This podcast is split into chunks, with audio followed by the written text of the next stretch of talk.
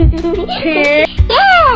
收听阿布的阿萨姆教养，快起来听啊！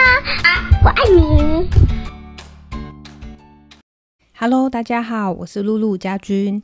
这一集呢，一样是教养迷思系列。今天要来跟大家聊一聊另外一个教养迷思。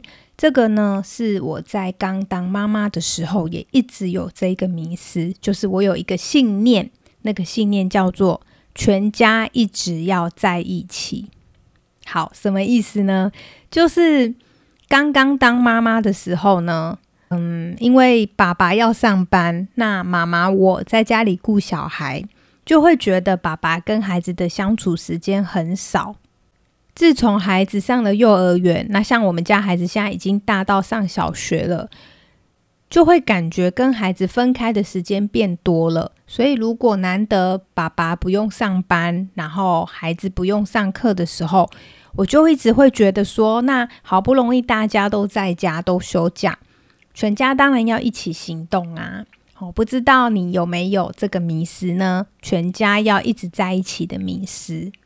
今天会想要聊这个主题，是因为我刚好最近跟好朋友聊天，我发现他也有这个迷思，所以我想把它拿出来讨论一下，让大家知道他可能看起来很冠冕堂皇，然后看起来也会是一个幸福的画面，但是实际上在执行的时候呢，里面却可能暗藏汹涌。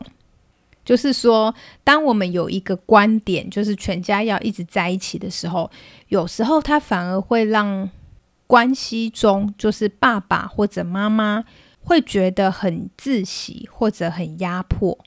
那我那个时候是怎么发现他是一个迷失的呢？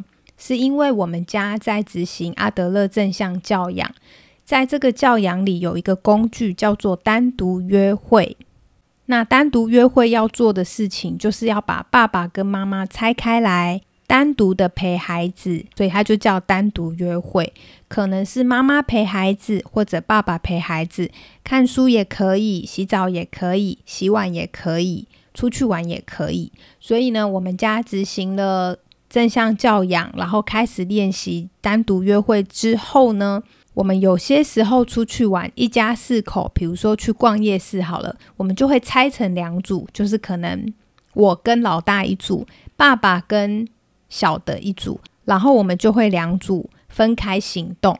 半个小时之后呢，在某一个定点再集合，或者半个小时之后再交换，换成爸爸陪老大，我陪老二。那像这种，其实他还是全家在一起，只是中间有拆开。后来我们的单独约会呢，也会有时候衍生成，比如说妈妈去放风，那就让爸爸一打二，所以我们也没有全家在一起，就会变成是爸爸难得休假，但是这一天呢，就是爸爸日，爸爸陪小孩，妈妈一个人就就去放风了。那当然心里也会有挣扎，就会觉得说难得爸爸在，为什么不要全家一起在一起行动呢？可是呢，当我发现我有需要，我需要透透气。我需要可以有一个一个人的空间，可以好好的阅读，好好的放空，或者好好的出去走一走，但是不用照顾旁边有小孩。当我发现我有这样的需求，我也愿意松开这个全家要一直在一起的观点，那后续的行动就会跑出来。所以我就会发现，我出去放风完回来之后呢，我的心情会变得比较好。那你也不会一整天都分开，比如说你可能一个早上或一个下午，晚上你就会再回归家庭，最后四个人还是在一起呀。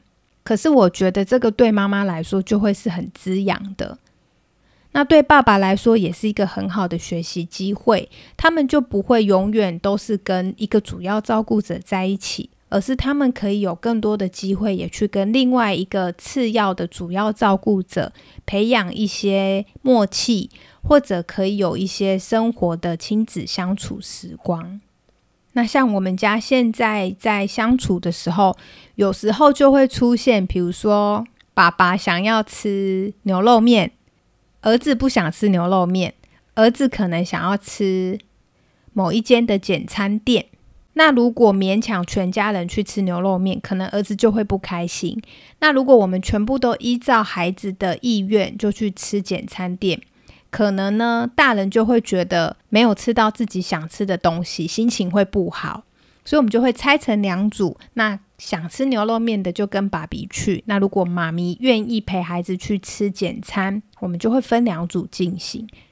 所以大家分头用餐，用完餐后再集合，然后继续走下面的行程，这样也是可以的。当然，有些时候在分组的时候，孩子想一想，就是说，哦，那我不要吃简餐了，我要跟爸比一起行动，那也没问题。那最后就会变成大家一起去吃牛肉面，可是它就不会变成是一个规定。我就是要吃牛肉面，所有的人都跟我一起去吃，而是孩子他自发性的改变心意，那他就不会带着一个傲嘟嘟的脸，然后坐在那里很不开心的说：“我想要吃简餐，我根本就不想吃面。”就可以比较减少被勉强的那种感觉，还有这种很不愉快的吃饭状况发生。所以，我想全家一直在一起，我们可能可以在这句话的后面画上一个问号。我想呢，有些时候全家人聚集在一起，确实是很美好的，那个画面是很棒的、很温馨的。但我觉得有些时候，我们可以拆开来行动，可以保有自己，可以表达自己的意愿，并且在这个家庭里，我们的意愿是可以被倾听，甚至可以被执行的。我觉得这个对于尊重，不管是孩子或者大人，尊重我们都有为自己发声、表达自己的权利。让自己可以更像是一个独立的个体，在这些面向上都是很有帮助的。好，那这一集呢，第二个想跟大家分享的教养迷思是：你会问你的孩子，那你同学考几分吗？这个是我前一阵子我犯的一个错，哈。因为我都一直说我自己是一个不太在意孩子成绩的人，那事实上确实也是这样。可是像我们家叶叶，他就很在意自己的成绩，所以呢，他有时候考完试，他自己觉得考得很不好，他就会先来跟我讲说：“妈咪，我这次可能成绩不会考得太好哦。”那我当然就会跟他展开一些对话。那这样的事情前一阵子就发生了第二次，就是孩子他来跟我说。他有可能会考得不太好，那我就只是关心他，他自己想要考好吗？他有没有做什么准备呀？他怎么看待他的考试成绩呀？大概我就是陪伴他探索，然后如果他想要努力，我也可以陪他一起复习。前几天呢，我的孩子他就跟我讲这句话之后，过两天考卷发了。发下来之后，他就跟我讲说：“哦，哎，妈咪，我考的没有我以为的差，哎，我考了八十几分。就是他可能原本以为他会考得更差，但结果他考了八十几分。那我听到他这样一讲完，当下其实我第一句话就问说：是哦，那你同学考几分？然后呢，我问完之后，我就发现我好像问了一个不好的问题，因为当我真的不在意他的成绩的时候，我又问这个问题，那那个感觉就有点像是。我把孩子拿来跟他的同学比较，然后再来就是我会问，就代表我在意呀。可是问题是我真的不在意，所以我就想说，我干嘛要问这个？那后来还好，孩子也没有很介意，他就告诉我说，大家平均都考几分，所以他考这个成绩算是他自己满不满意？那我就在想说，如果像我这样子。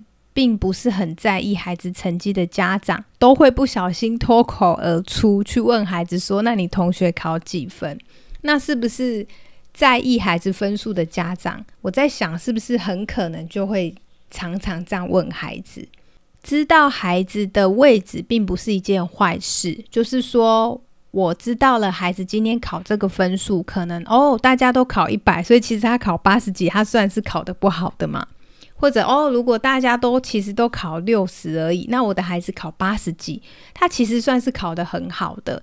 有时候那个我们问其他人几分，我们大概只是想要了解一下孩子在班上的状况，或者这个分数对他来说的意义是什么，他自己怎么看自己。那那一天，叶叶就跟我分享了他的好朋友考几分，然后只有一个人考一百分。其他的人大概的分数都落在哪里？我就问他说：“那你自己对于你的成绩你怎么看呢？”他就说了一些他的感受还有看法。最后呢，我就是也跟叶叶说，好啊，那你自己觉得好就好了。比起成绩，妈咪在意的是你会不会。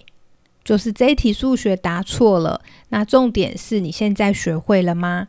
考听考的时候这个词你不会写，那没关系，重点是后来现在呢你会写了吗？你知道这个字怎么写了吗？如果你有需要协助，你可以随时让妈咪知道。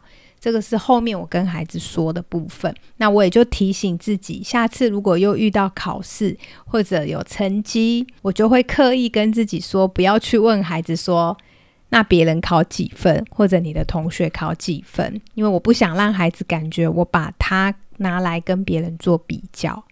好，那如果不问别人几分，要问什么呢？就问孩子自己就可以了。就是问孩子，你自己怎么看这个成绩呢？你满意吗？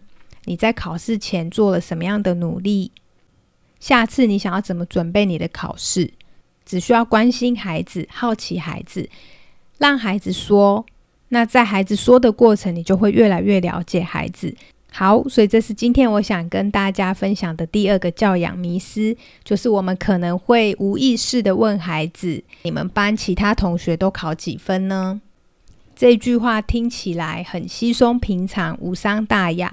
也许孩子听起来的解读就是妈妈拿我跟其他孩子做比较。也许孩子听了没有其他的感受都好，但我想我们今天这一集就把它提出来。让大家可以有多一点点觉察的空间。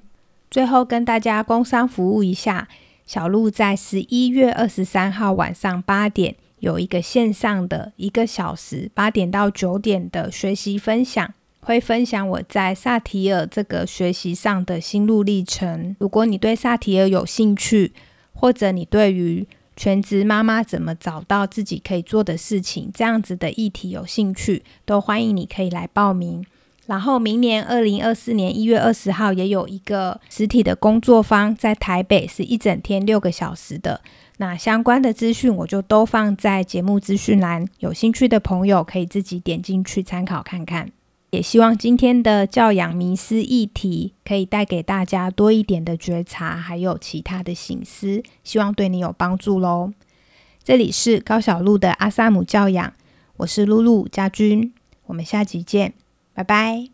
谢谢收听，欢迎留言与我分享你的看法。喜欢的话，请给我们五星好评哦！下次见，拜拜，拜拜。